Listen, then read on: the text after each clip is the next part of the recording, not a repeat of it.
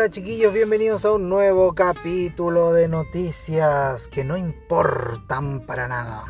El día de hoy les voy a traer a otro de estos vivarachos que aparecen de vez en cuando, que se saltan la fila, que encuentran la triquiñuela, que, se aprovechan de, su, de, que son vivos y que, y hay fallas legales y de repente eh, siempre pasa, siempre pasa. La otra vez comenté sobre un tipo que se casó cuatro veces para tener no sé cuántas licencias. Pero este es un tipo también que hizo lo mismo. ¿Por qué? Vamos al titular. Vacío legal permite a estudiantes comer pollo frito gratis por seis meses. Mira. un estudiante universitario chino de 23 años, los chinos sí, los chinos son pillos, tienen esas cosas, son bien pillos de nuevo, un universitario chino de 23 años fue sentenciado recientemente a dos años y medio de prisión. Chucha, pero no era tan vivo parece. Por estafar a KFC. Por aproximadamente 31 mil dólares en comida rápida. Aprovechándose una laguna legal en los pedidos. Un estudiante de apellido Chu descubrió por primera vez la falla en 2018 y no solo continuó usándola en su beneficio durante los siguientes seis meses, sino que también compartió con amigos e incluso se benefició económicamente de ella. Ah, yo creo que por ahí va el, tema de la cárcel. Si el loco la habría dejado piola, también la hacía y comía pollos para toda la vida. Pero, pucha, tuvo que compartirlo. Siempre no falta el tipo que tú, oye, toma este, esta forma de hacer esta cosa pero no se la digáis a nadie. Y ese tipo la dice al resto y el resto, y se masifica y caga. Y se, y se, y se quema la cuestión, se quema.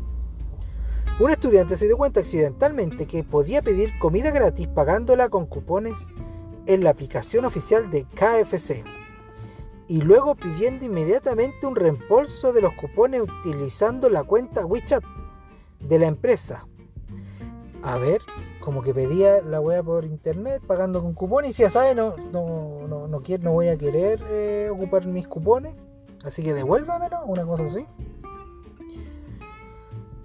Eh, ya, era el sueño de cualquier fan de KFC, hecho realidad, todo el pollo frito que pudieras comer totalmente gratis.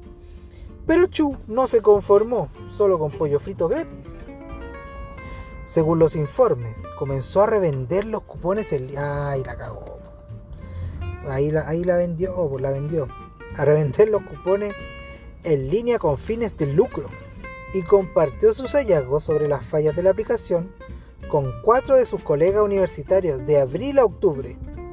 Chu causó pérdidas económicas de más de 58 mil yuanes al operador del restaurante KFC en China mientras que las pérdidas generadas por los otros cuatro estudiantes oscilaron entre 9.800 y 47.000 yuanes.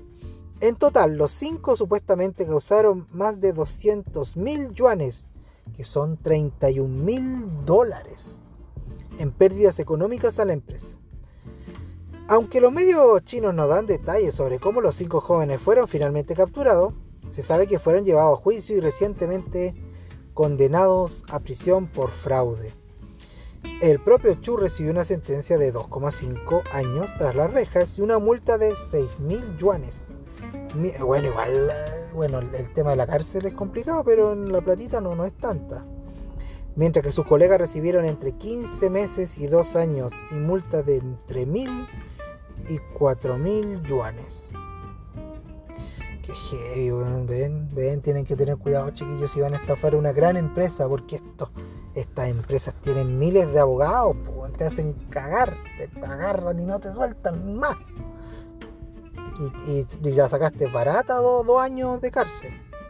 El caso desató un acalorado debate en las redes sociales chinas y muchas personas se preguntaron si aprovechar un software mal diseñado en realidad constituye un delito. Las autoridades chinas eh, argumentaron que sí, comparando las acciones del estudiante en este caso con retirar efectivo de un cajero automático que funciona mal y guardar el efectivo extra. En China tal comportamiento constituye un, un enriquecimiento injustificado y se considera un delito. Ya saben, chiquillos, tengan cuidado, no los vayan a pillar, no hagan cosas malas. Y si la hacen, hagan la piola, no la anden diciendo al resto, porque ahí la cuestión coopera. Coopera.